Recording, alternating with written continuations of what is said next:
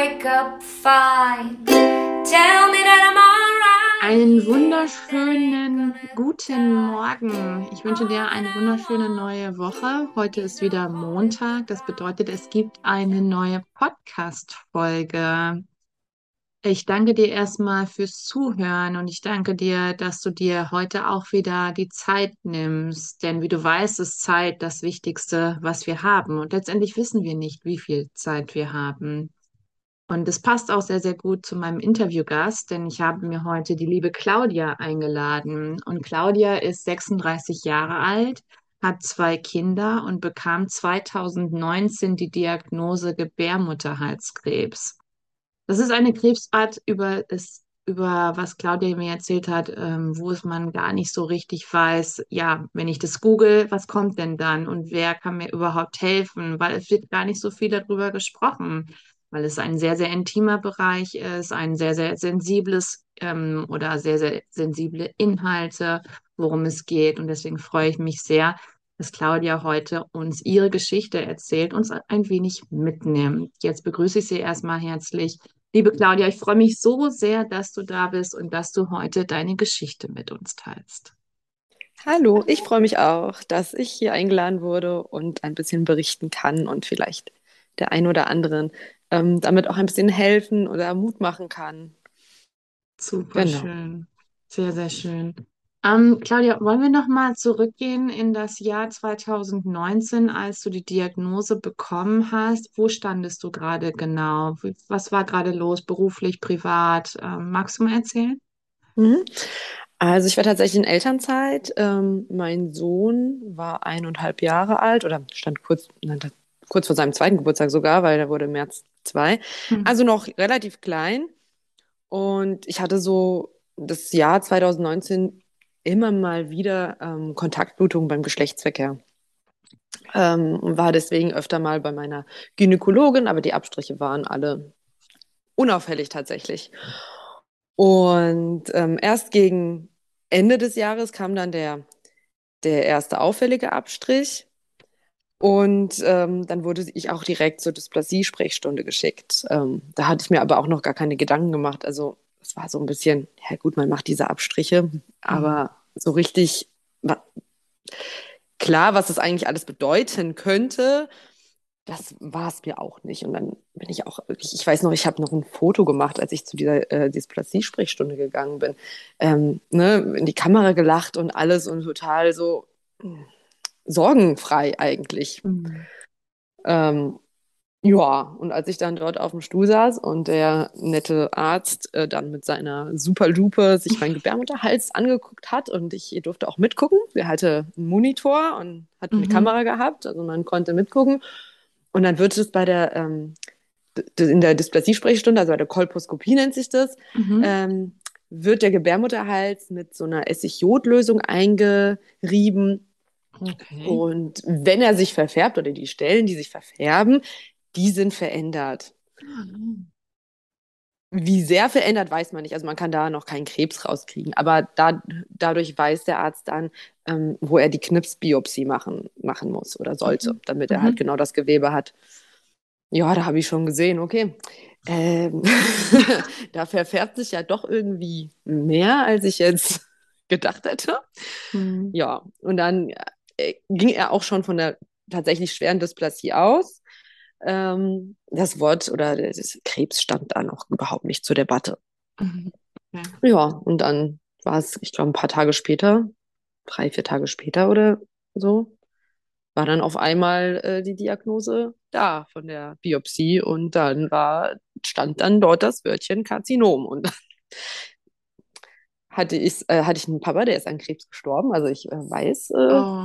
dass ein Karzinom ein Krebs ist. Und dann ist, steht man erstmal da und ähm, ein bisschen steht neben sich. Und dann war das vom Krankenhaus so ein bisschen, also ich habe das dann alles schriftlich bekommen, habe dann auch einen Termin bekommen zur Kon Konisation, aber total unpersönlich. Also wirklich komplett unpersönlich. Es war einfach mhm. nur, hier haben sie alles und dann müssen sie dort sein, dann gibt es die OP, aber kein persönliches Gespräch mehr mit dem Arzt oder sonst was. Und da bin ich meiner Gynäkologin sehr dankbar, weil ich war natürlich sehr aufgelöst und neben Wenn der Spur. Sagen, ist ja logisch auch. Also. Genau.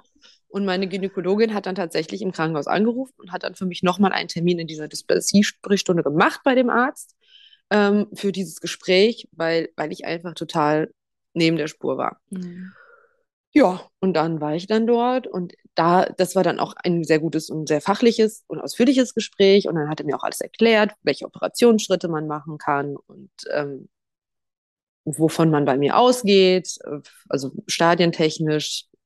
Ja, und dann war das irgendwie, das war dann so, naja, wir, ich bin halt auch erst, wie alt war ich da? 34. Mhm. Dann wollte er es mit der Konisation erstmal versuchen, weil er gesagt hat, naja, wenn es klein ist, dann reicht das. Da wird nur so ein Kegel aus dem Gebärmutterhals rausgeschnitten.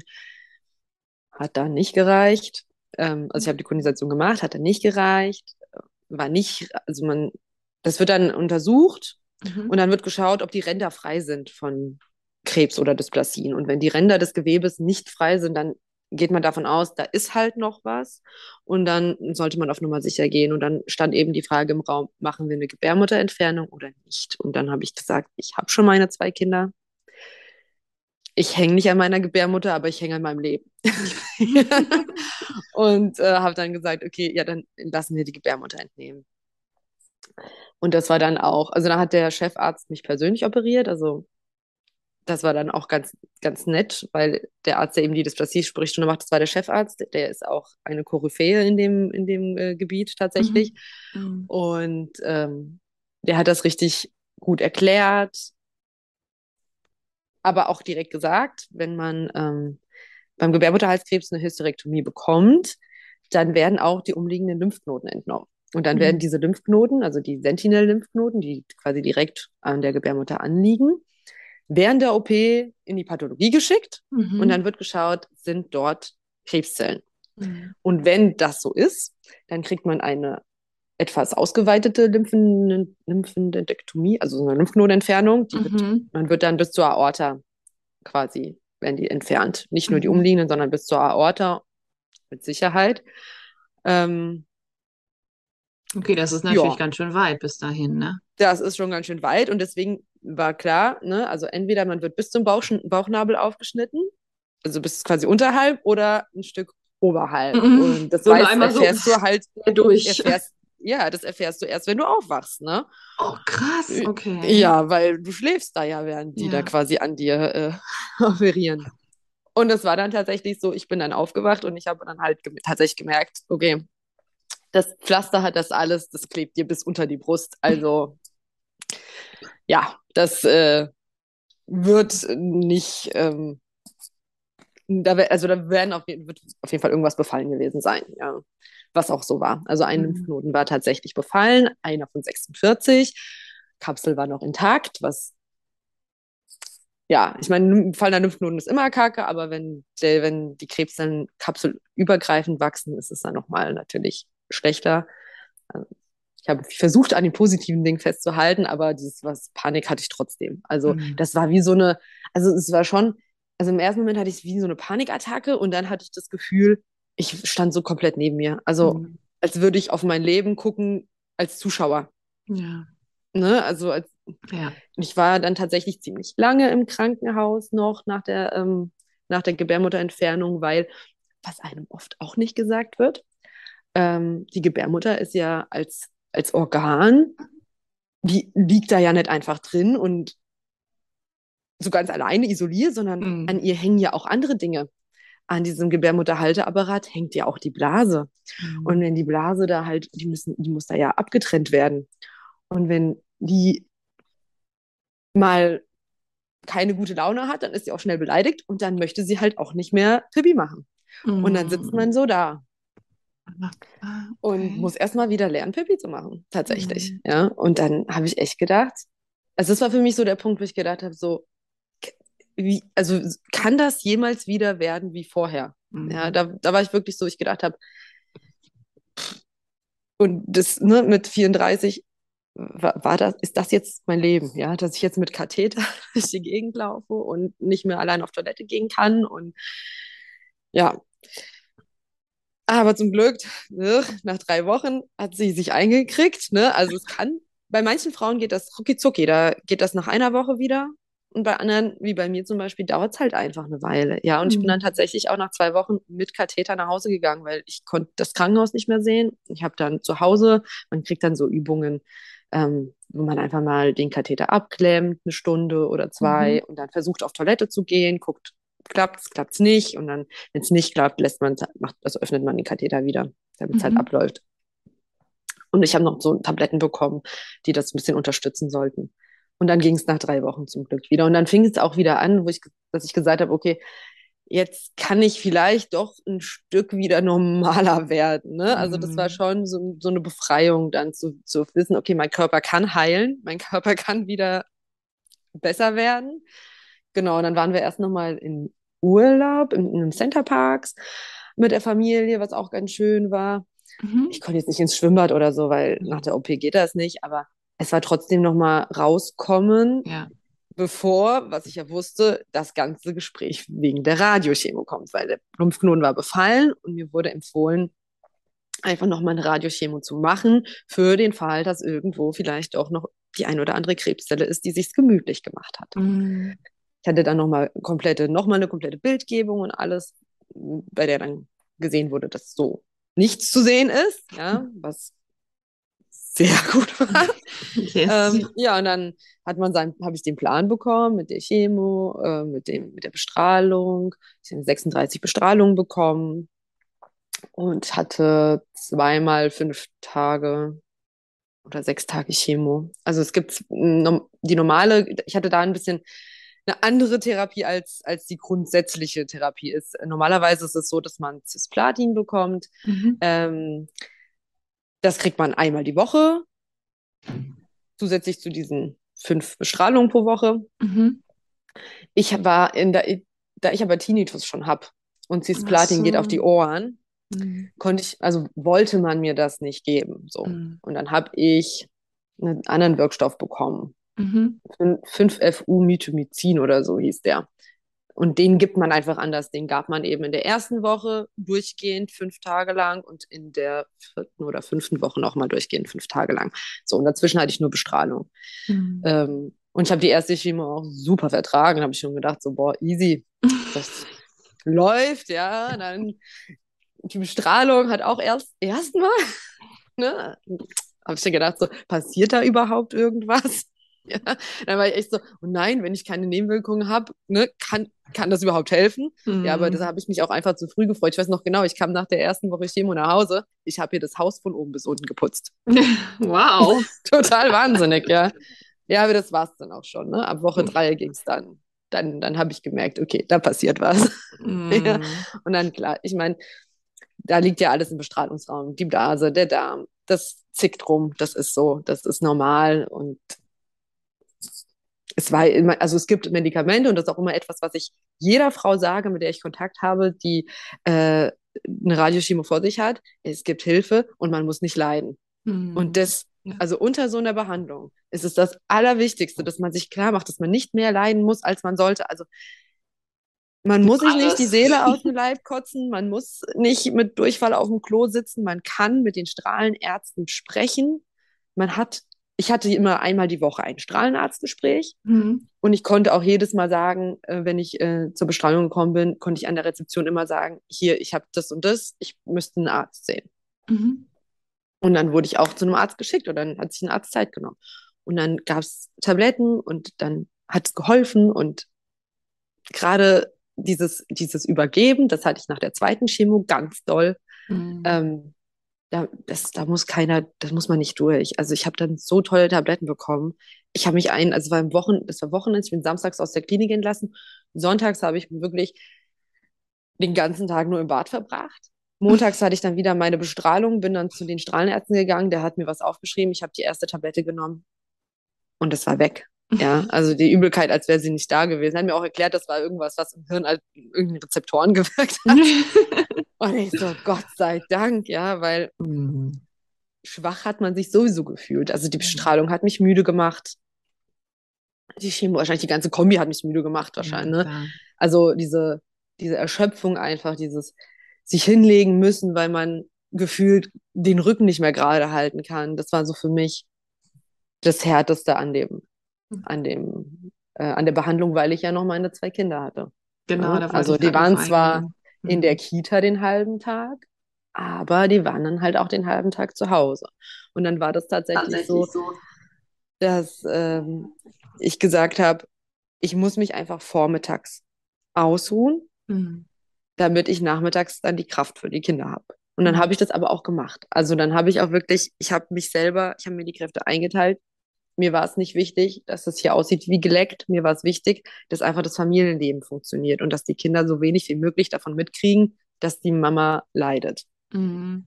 Das war dann irgendwie wichtiger als diese super saubere Wohnung und dass man jeden Tag saugt oder so. Das, da muss man, glaube ich, dann die Prioritäten einfach verändern. Ja, Absolut, das stimmt. Ähm, genau. hast du denn keine Haushaltshilfe gehabt? Also wurde dir keine Haushaltshilfe gestellt?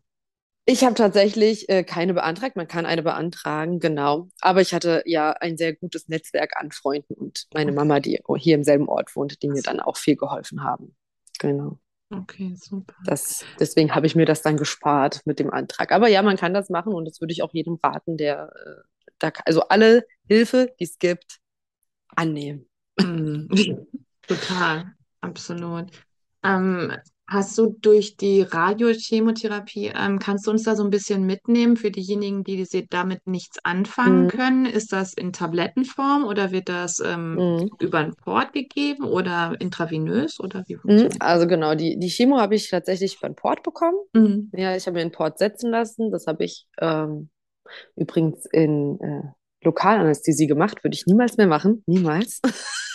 ich weiß auch nicht. Ich bin ein bisschen wahnsinnig. Äh, Vollnarkose würde ich jetzt jedes Mal wählen. Ähm, genau, das gab es als, als, genau, über den Port als Infusion. Mhm. Genau. Und die, und die, die ähm, Strahlentherapie, das ist ja wirklich total Ja. äh, futuristisches Gerät. Da legt man sich auf so eine Liege und dann wird, dreht sich um einen rum einfach so ein kreisförmiges Etwas, was komische Geräusche macht. Und äh, das ist innerhalb von, wie lange dauert das denn? Lass das eine Minute oder eineinhalb Minuten gehen und dann bist du schon wieder fertig, ja. Und du, also merkst davon ja nichts. Mhm. Das ist Wahnsinn. Schießt da Mhm. irgendwelche Strahlen in den Körper rein. Nicht zu viel Gedanken drüber machen, aber äh, ja, ich meine, Wahnsinn und toll, dass es sowas gibt. Ich Also, wollte gerade sagen, ja, wie ähm, weit die Medizin ist, die Technik und alles, ne? Also was für ein Genau. Fortschritt, ja. Richtig. Und die neuesten oder die ja, modernen Strahlengeräte sind ja wirklich auch so, dass sie sehr gezielt bestrahlen können. Ne? Also früher Mhm. war das ja wirklich so, dass alles drumherum auch irgendwelche Strahlen abgekriegt hat. Es gibt ja immer noch Streustrahlung, das ist, das will man auch nicht kleinreden. Aber es ist trotzdem schon viel gezielter. Also man kann das Bestrahlungsgebiet schon viel gezielter auswählen. Und das sieht man ja auch, ähm, weil woran man merkt, dass man bestrahlt wird, ist, dass die Haut tatsächlich wie so einen kleinen Sonnenbrand bekommt. Genau. Und ähm, da sieht man dann schon, dann sieht man, kann man so ein bisschen abschätzen, wo die Strahlen reingehen. Ne? Mhm. Und dann bist du nicht am ganzen Unterbauch jetzt bestrahlt, du bist nicht überall rot. Ne? Die Haut ist empfindlich an den Stellen, an denen die Strahlen eben eingedrungen sind. Ja. Mhm. Das war Okay. schon immer sehr spannend, äh, das Gerät, ja. Und ähm, wie lange hat dann deine Therapie gedauert an sich? Ähm, ja, also ich glaube, das waren fünf Wochen, fünfeinhalb Wochen. Mhm. Ja, genau. Wochen. Und du hast eben schon im Vorgespräch erzählt, dass du zu Hause warst, du kamst aus dem Krankenhaus und dann kam der Lockdown, ne? Ja, ja, also ich weiß, ich weiß noch, das war, glaube ich, freitags, da kam eine Schwester zu uns rein, hat uns so einen Flyer in die Hand gedrückt, dass jetzt ab jetzt Besuchsverbot herrscht und so. Und ich so, oh nein, oh nein, oh nein. Aber auf der anderen Seite, ne, also man, es war ja klar, worauf es hinausläuft. Deswegen habe ich schon, ich wusste schon, okay, jetzt ist hier Besuchsverbot. Heute Abend hat der, der Herr Bouffier da seine Rede, ne, in Hessen, der Herr Bouffier, äh, hält ja seine Rede und erzählt dann, was jetzt in Hessen äh, Sache ist. Ja, und dann habe ich um 18 Uhr eingeschaltet und dann hat er gesagt, ne, Schulen und Kitas zu ab Montag Mhm. bis auf weiteres, keine Spielplätze, man darf nicht rausgehen, so, ne, oder Mhm. nur zum Spazieren, ja. Und oh, da habe ich mir gedacht, so, wie, wie soll ich das schaffen? Mhm. Ja, also das war wirklich eine Riesensorge, die ich hatte.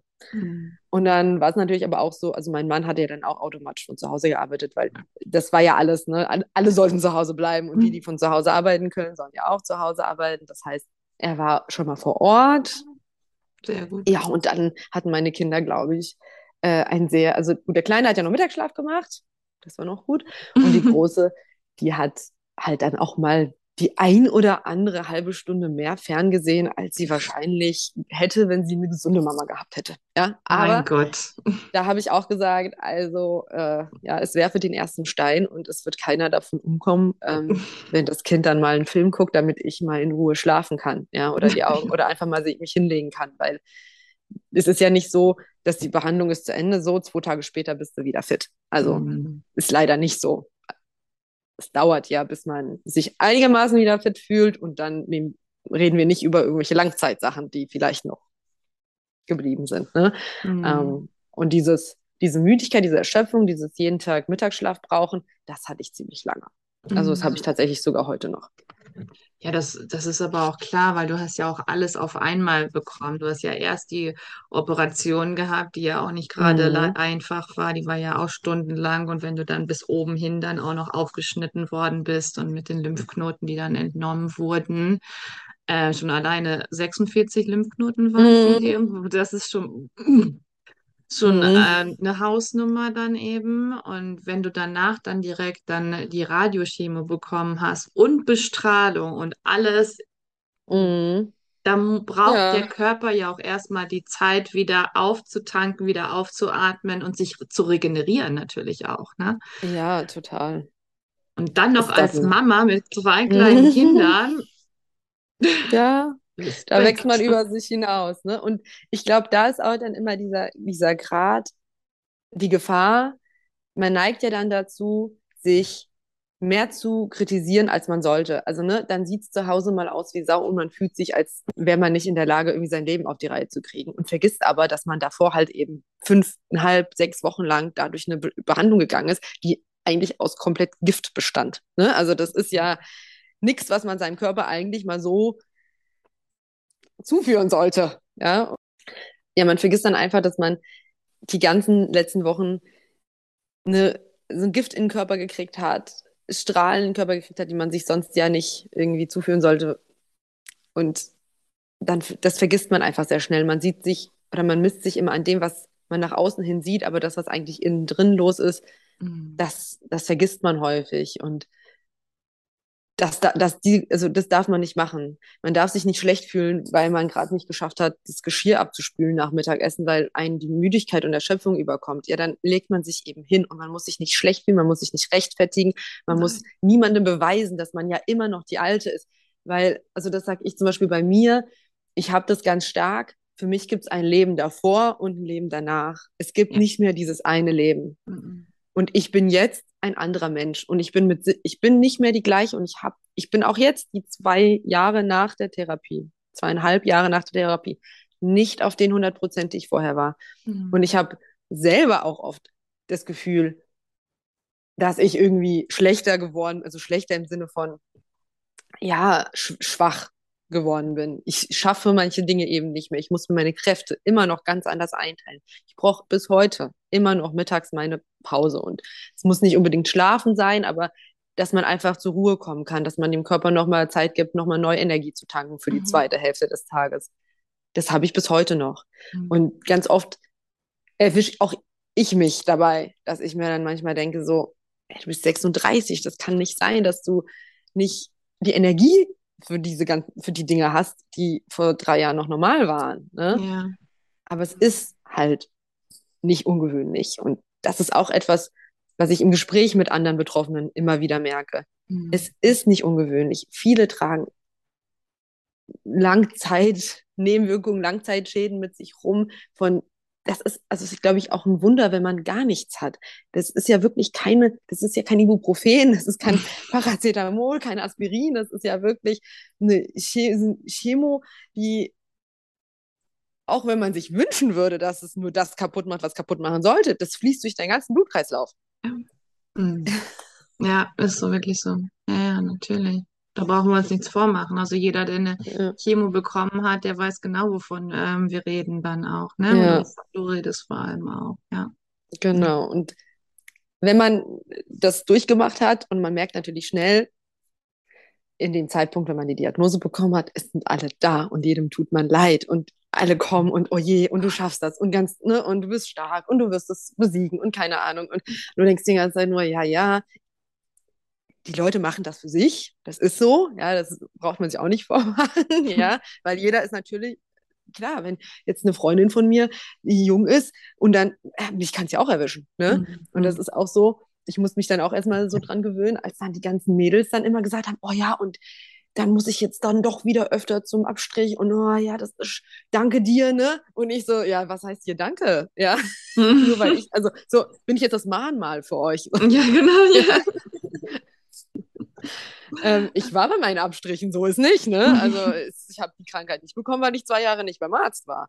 Mhm. Das ist ja auch so eine, leider ist es halt bei Gebärmutterhalskrebs auch so, dass man Abstriche machen kann und die können ganz lange unauffällig sein, obwohl es da schon brodelt, weil es einfach auch unterschiedlich wachsen kann. Ja. Ne? Und die Ärzte streichen nicht den kompletten Gebärmutterhals äh, ab. Das ist halt so, ja. Also nicht Ja. den ganzen Muttermund, meine ich. Und Mhm. es kann ja auch von innen nach außen wachsen. Es muss nicht Ja. am Muttermund anfangen. Mhm. Und ja, das, genau. Also damit habe ich meinen Frieden gemacht.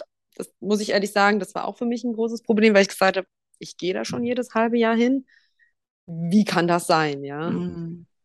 Aber damit habe ich meinen Frieden gemacht. Sehr gut. Aber so nach zweieinhalb Jahren, da sind die Leute dann nicht mehr so, dass sie sagen, oh du Arme, du hattest ja vor zweieinhalb Jahren die Chemo, ist ja kein Wunder, dass es dir so schlecht geht oder immer noch nicht super gut geht, ne?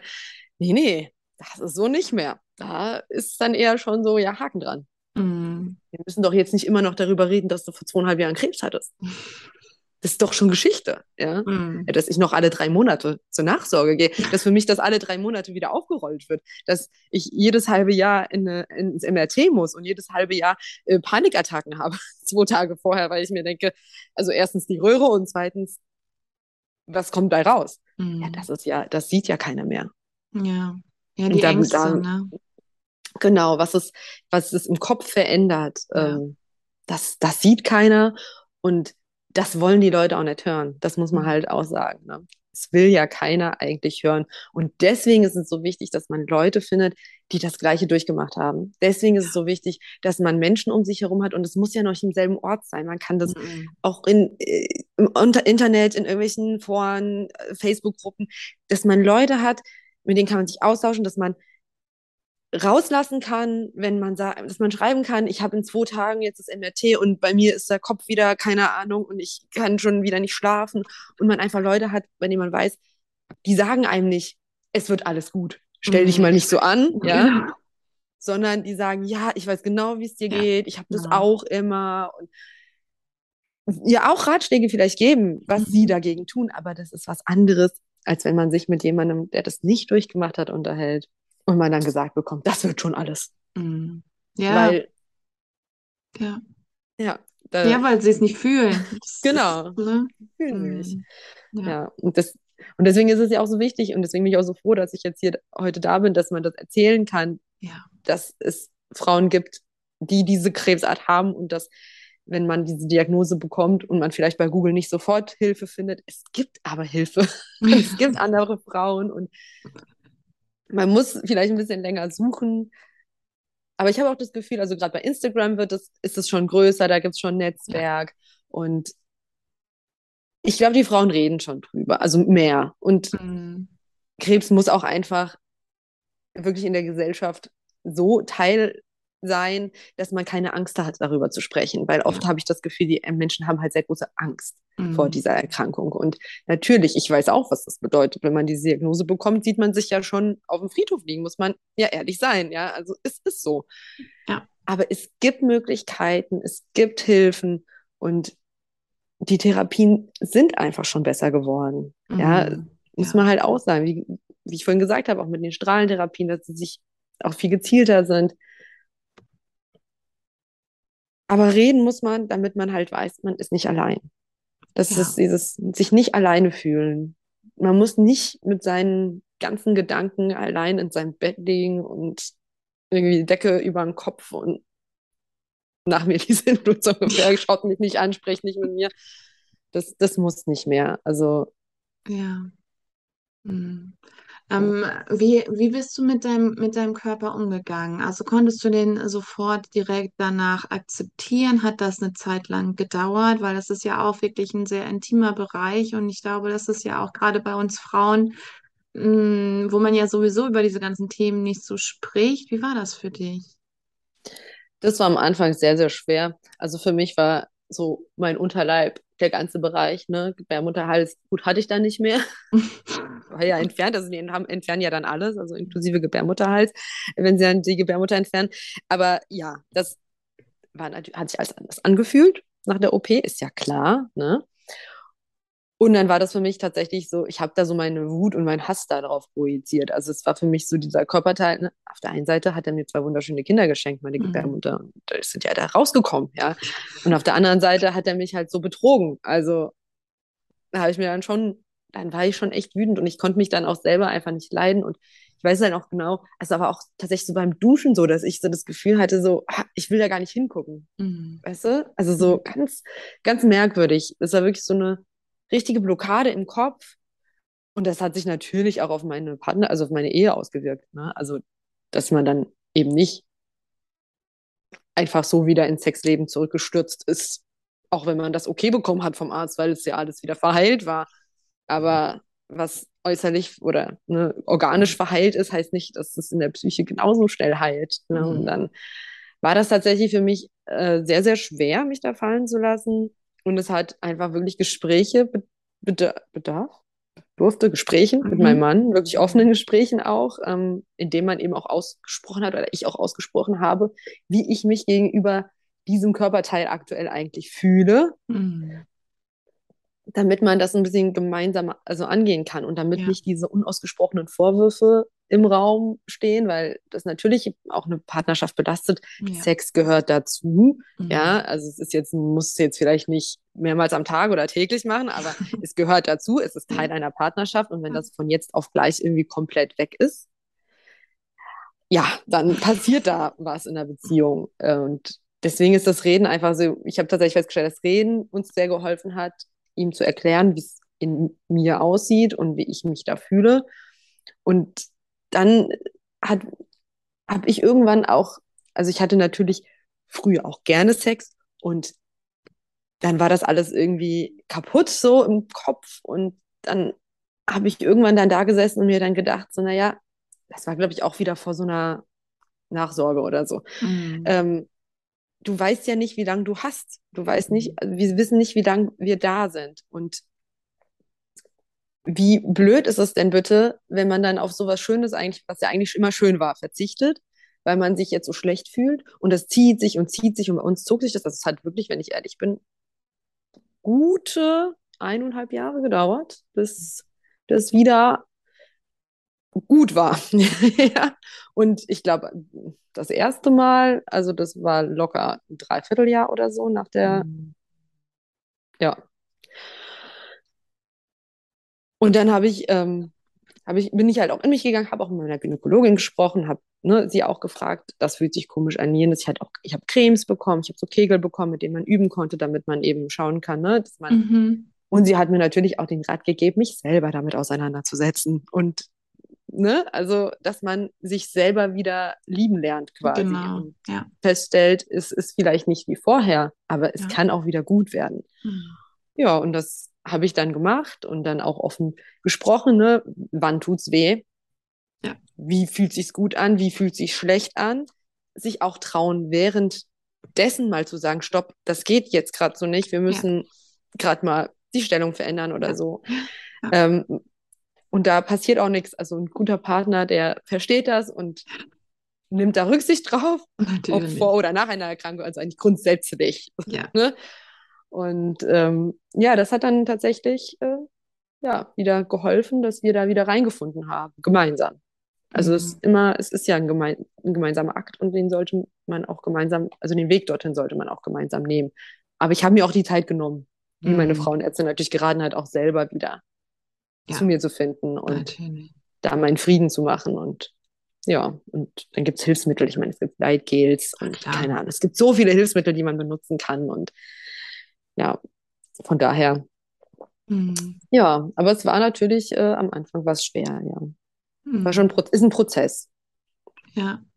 Ähm, gibt es denn auch in dieser Art und Weise, gibt es da irgendwie eine Hilfe oder eine Unterstützung? Also sei es dann eben auch von, von einer ärztlichen Seite oder eben eine spezielle Therapeutin oder so. Ich meine, sowas wäre ja eigentlich auch mal äh, sehr angebracht, um dem Ganzen dann ähm, ja entgegenzuwirken und einfach die Unterstützung ähm, zu haben.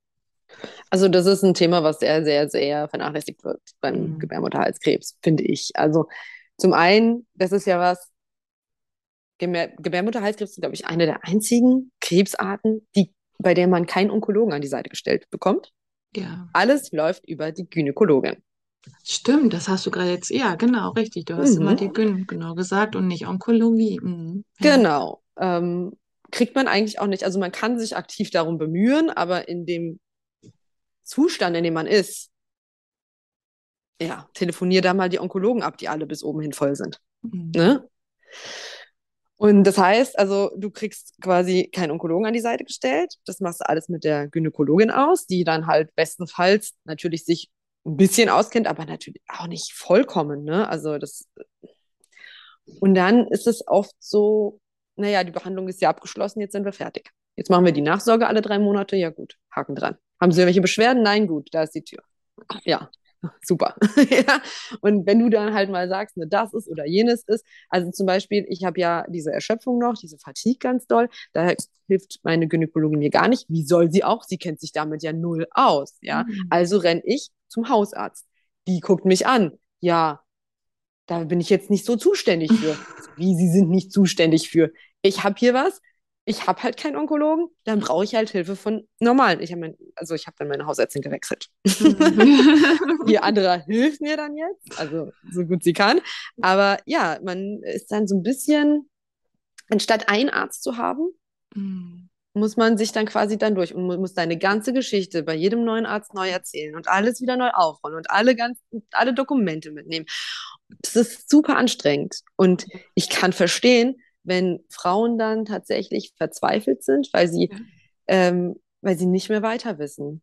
Ja, Weil du rufst beim Arzt an und guck mal, wann kriegst du einen Termin? Wann kriegst du beim Mhm. Facharzt einen Termin? Du hast jetzt eine Beschwerde und dann rufst du beim Facharzt an, weil, weil deine eigentliche Ärztin dir nicht mehr helfen kann. Ja, kommen sie in, halb, in einem halben Jahr. Ja, gut. Ein halbes Jahr für jemanden, der Krebs hatte, kann, das ist eine halbe Ewigkeit.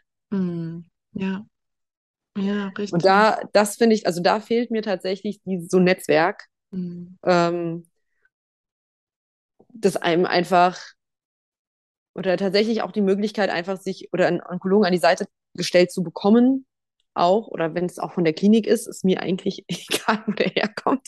Aber jemand, der sich damit auskennt, mit sich mit den Nebenwirkungen einer Therapie auskennt, mit den Langzeitnebenwirkungen so einer Therapie. Weil das muss ich auch ehrlich sagen, und ich nehme das meiner Gynäkologin tatsächlich nicht komplett übel. Aber diese Langzeitsachen, die sind ihr tatsächlich nicht bewusst. Mhm. Oder da schaut sie dann schon manchmal und fragt dann, ob das jetzt wirklich davon kommen könnte. Mhm. Woher soll das denn sonst kommen? Ja, ich habe das doch seitdem. Also Ja. Mhm. dann, da, das fehlt schon. Und man hat halt eben auch nicht, also du kommst ja nicht an, ich glaube, bei, bei Brustkrebs kriegst du dann, kriegst eine ganze Mappe mit Informationen. Ja. Was gab es bei mir nicht. Ja. So ein Ordner. ja. Das gab es bei mir nicht. Mhm. Also da, ich habe da gar keine Informationen in irgendeiner Weise bekommen, irgendwelche fachlichen oder sonst irgendwie was. Man muss sich eigentlich alles selber erarbeiten und das ist Mhm. einfach, ähm, ja, wie gesagt, in dem Zustand. Also vorher natürlich kann recherchieren, wie viel ich will, aber wenn ich in so einem Zustand bin, in dem ich die Diagnose bekomme, da, dann bin ich nicht dazu in der Lage, Mhm. mich rational mit dem Thema auseinanderzusetzen. Da, dazu bin ich ja viel zu emotional Ja. angeschlagen. Natürlich. Und ja. dann brauchst du jemanden, der dich an die Hand nimmt. Mhm. Und ich hatte dann zwar auch, während ich dann ich da im dann Krankenhaus hatte, um, ähm, OP war, ähm, ein Gespräch mit einer Therapeutin ähm, vom Krankenhaus gestellt. Ne? Mhm. Die, die kommt, glaube ich, das ist ganz normal, glaube ich, dass die vorbeikommt, ja. Mhm. Aber dann sitzt sie so da und sagt mir auch, naja, Sie sind jetzt die erste so junge Patientin mit Gebärmutterhalskrebs, die ich vor mir habe. Ja, dann denk ich mir so, ja, super, Toll. Das hat mir jetzt sehr geholfen. Genau. Ja, es ist, äh, ja, also da ist wahrscheinlich noch sehr, sehr viel äh, Potenzial nach oben, dass man da, ähm, ich verstehe es auch gar Ja, nicht. Und letztendlich ist es doch egal, welche, welche Krebsart du hast, ähm, du solltest doch trotzdem einen Onkologen zu deiner Seite gestellt bekommen und das auch einen denke ich mir auch. Psycho-Onkologen, vor Ja, allem auch einen richtig. Psycho-Onkologen. Ja, ja, Also richtig. Ja. Das war mir auch nicht bewusst, dass es das gar nicht gibt bei äh, Mhm. Gebärmutterhalskrebs. Und ähm, ja, also da hast du denn ähm, eine, eine Reha im Anschluss gemacht, dass du da vielleicht irgendwie aufgefangen wurdest? Hätte ich gern gemacht, aber da war ja der Lockdown. Und dann hätte ich eine, dann hätte ich eine bekommen, äh, irgendwie eineinhalb Jahre später oder so. Und dann war ich aber hier ja schon bei meiner Psycho-Onkologin in Behandlung und habe das Mhm. dann, ja. Also du bist jetzt bei einer Psycho-Onkologin. Ja, ja, genau, habe ich dann Ah. selbstständig, habe ich mir selbstständig organisiert. Hast du auch bekommen. Habe ich auch bekommen, hat gedauert, aber habe bekommen. Ja, mache ich auch, ne, also ist auch wichtig und brauche ich Ja. auch heute noch. Also ich würde äh, lügen, wenn ich sagen würde, ich äh, komme hier jeden Tag damit klar, was ich durchgemacht habe. Also ähm, meine Psychoonkologin, die hat es eigentlich ganz gut einmal gesagt, das ist eigentlich wie so eine posttraumatische Belastungsstörung, die man dann halt auch stellenweise hat. Ja, das ist so ein Trauma, was man da durchlebt. Man kämpft ja wirklich um sein Leben. Ja. Und ähm, das ist, das lässt einen nicht los und das bleibt, das bleibt, das verändert das Gehirn einfach. Also sie hat gemeint, solche, solche Traumata, solche Störungen, also Belastungen, die verändern einfach im Gehirn gewisse Strukturen Ja. Und dadurch passieren dann so Sachen, dass man vielleicht auch schneller mal eine Panikattacke bekommt, auch schneller mal unruhig, Unruhezustände hat oder auch Depressionen werden dadurch natürlich auch ähm, ja, gefördert und Mhm. habe ich auch, also da bin ich auch ehrlich, also ich bi- bin auch depressiv und ich habe meine äh, Angststörungen, Panikattacken, nicht Mhm. jeden Tag und es geht mir auch nicht jeden Tag schlecht, aber es ist ein Teil von mir und Mhm. damit, damit muss man auch umgehen lernen und alleine schafft man das nicht. Also auch da, auch wenn es schwer ist und ich weiß, dass es schwer ist, da hinterher zu rennen und sich selber zu kümmern und zu schauen, aber das rate ich auch jedem, sich jemanden zu holen, mit dem man wirklich offen sprechen kann, weil wie ich es ja schon gesagt habe, je mehr Zeit vergeht, desto weniger bereit sind Freunde, Verwandte, sich noch wirklich diesem Thema so anzunehmen. Und für mich ist das Thema einfach immer noch da. Alle drei Mhm. Monate kommt das ja hoch, wenn ich dann wieder zur, zur Nachsorge gehe. Also bei Gebärmutterhalskrebs ist die dreimonatige Nachsorge drei Jahre lang. Ich glaube, bei Brustkrebs nur zwei Jahre, ne? Äh, ich bin, mh, nee, also ähm, bei mir ist es schon vier Jahre her und ich gehe immer noch Mhm. alle drei Äh, Monate. immer noch. Ja. Mhm. Ah ja, Ich weiß, du. wie lange ich immer noch gehe. Aber ganz ehrlich, also ich beschwere mich darüber nicht. Ich habe ehrlich, ich habe schon so gedacht, so wenn, wenn ich jetzt nur noch alle sechs Monate gehe, dann kriege ich dann wegen anderen Sachen Panik. Ja, also, also mir, mich stört das tatsächlich nicht, alle drei Monate Mhm. dahin zu gehen und diesen Abstrich zu machen und dann eben zu hören, okay, der ist auf eins, der ist gut, da ist gerade nichts. Ja, Mhm. Ultraschall und so macht sie ja auch in der Nachsorge noch und ähm, das ist schon, auch wenn es natürlich ein Stressfaktor ist im Sinne von, man ist aufgeregt, weil man natürlich Angst hat, dass da was rumkommt. Aber wenn man es nicht hätte, wäre man aufgeregt, weil man nicht weiß, was los ist. Also es ist, Ja. ne, ist ein zweischneidiges Schwert. Ja, auf der einen Seite, klar, alle drei Monate äh, steht man dann nochmal unter so einem Druck. Aber auf der anderen Seite bin ich auch dankbar, dass es diese Möglichkeit gibt, dass alle drei Monate jemand guckt, ob da noch alles in Ordnung ist. Mhm. Ja, auf jeden Fall. Ähm, hat sich irgendwas geändert, was du jetzt vor deiner Erkrankung anders machst als jetzt? Weil du hast ja gesagt, du bist ein ganz anderer Mensch geworden. Und ähm, gibt es auch so bestimmte Gewohnheiten, die du abgelegt hast oder Verhalten zum Beispiel, ähm, was du vor deiner Diagnose dann Mhm. aber noch hattest? Also ich sage jetzt öfter Nein. Sehr Das habe ich gelernt. Mhm. wenn ich nicht möchte, wenn ich etwas nicht möchte, wenn ich, wenn es mir nicht gut geht. Ich sage auch tatsächlich Termine oder Treffen ab, wenn ich merke, es geht einfach nicht. Also ich quäle mich nicht durch, nur weil ich denke, ich muss da jetzt durch, weil ich muss Mhm. nichts. Nein. Ich muss nichts mehr. Mhm. Ich bin niemandem mehr was schuldig. Also Mhm. das ist, glaube ich, für mich so diese größte Erkenntnis, dass ich wirklich nochmal ein Stück mehr dazu gekommen, ich, ich will es jetzt nicht Egoismus nennen, weil ich finde, es ist nicht egoistisch, wenn man sich um sein eigenes Wohlergehen sorgt. Mm -mm. Ja, Mm aber ich, ich denke, viele würden das tatsächlich so bezeichnen, wenn man ehrlich ist, ja, dass es egoistisch ist. Aber es ist nicht egoistisch, wenn ich merke, ich habe meine Grenze erreicht, zu sagen, du, das klappt heute nicht. Ich, ne, wir müssen das verschieben. Ja. Oder was ich halt auch mache, dass ich auch einfach weiß, es gibt einfach bestimmte Dinge, von denen ich weiß, die mache ich nicht mehr. Unter der Woche treffen irgendwie um 21 Uhr. Das mache ich nicht, weil Mhm. ich bin ja schon Mitte des Tages müde, ich bin am Ende des Tages müde. Ich weiß einfach, wenn ich mich um 21 Uhr mit jemandem treffe, dann komme ich ja vor Mitternacht nicht ins Bett, dann weiß ich schon, wie es mir am nächsten Tag geht. Das mache ich nicht. Also da, da bin ich äh, knallhart geworden und sage ganz ehrlich, nein, ich brauche meinen Schlaf, Mm. Weil sonst komme ich nicht durch den Tag. Und das Ja. mag für andere in dem Alter äh, nicht verständlich sein, ja, aber tatsächlich, also es gibt Tage, da gehe ich um acht, halb neun, neun ins Bett, weil, weil ich so fertig bin, ja. Mm. Da, da habe ich nicht mal Kraft, mich irgendwie von Fernseher zu setzen, um einen Film zu gucken oder so, weil, weil es einfach, weil die Reserven aufgebraucht sind. Und deswegen weigere ich mich. Ich mache das schon mal, ne, wenn ich auf eine Hochzeit eingeladen bin oder Ja, so, oder, ne, oder auf eine Geburtstagsfeier. Aber auch da, ich habe kein schlechtes Gewissen, wenn ich dann um halb elf oder um elf sage, Leute, ich muss jetzt nach Hause. Mm. Ne? Also ich, Ja. ich fühle mich nicht mehr, ich habe diesen gesellschaftlichen Druck nicht mehr hinter Mhm. mir. Das ist bei mir ganz, ganz stark Mm. gekommen nach der Erkrankung, genau. Und ich mache mir nicht mehr so einen Stress wegen meinem Haushalt. Das auch. Sehr gut. Ja, also das muss ich auch sagen. Dieses Gefühl, ich müsste irgendwem irgendwas beweisen, das ist weg. Mm. Ja, also dieser, ja, ist Oh, ein weg vielleicht. Gefühl, Vielleicht, ist, ja, es ist ein cooles Gefühl. Es ist ein richtig cooles Gefühl, weil es ist eine Art Befreiung, ne? Weil Mm. man denkt immer, man ist frei, aber man ist eigentlich von so vielen gesellschaftlichen oder ich weiß gar nicht, ob das wirklich Anforderungen sind, aber sie fühlen sich so an und man ist dem immer ein bisschen, ne? Nö. Also da habe ich mich frei, frei gemacht von, ja. Also das ist tatsächlich ein großer ja, Befreiungsschritt gewesen. Mm. Sehr gut. Ja. Bist du zurückgekehrt in dein Berufsleben? Ich hatte, ich habe es probiert. ja, ich hatte, ich hatte tatsächlich äh, von März bis Juli, August gearbeitet diesen Jahres. Äh, Teilzeit Als was genau? Äh, Marketing, PR. Mhm. Genau. Ähm, es hat im Unternehmen nicht gestimmt, also Unternehmen und ich, wir waren nicht auf einer Wellenlänge. Also es waren so, unsere Wertevorstellungen sind auseinandergegangen, was so diverse Dinge anging.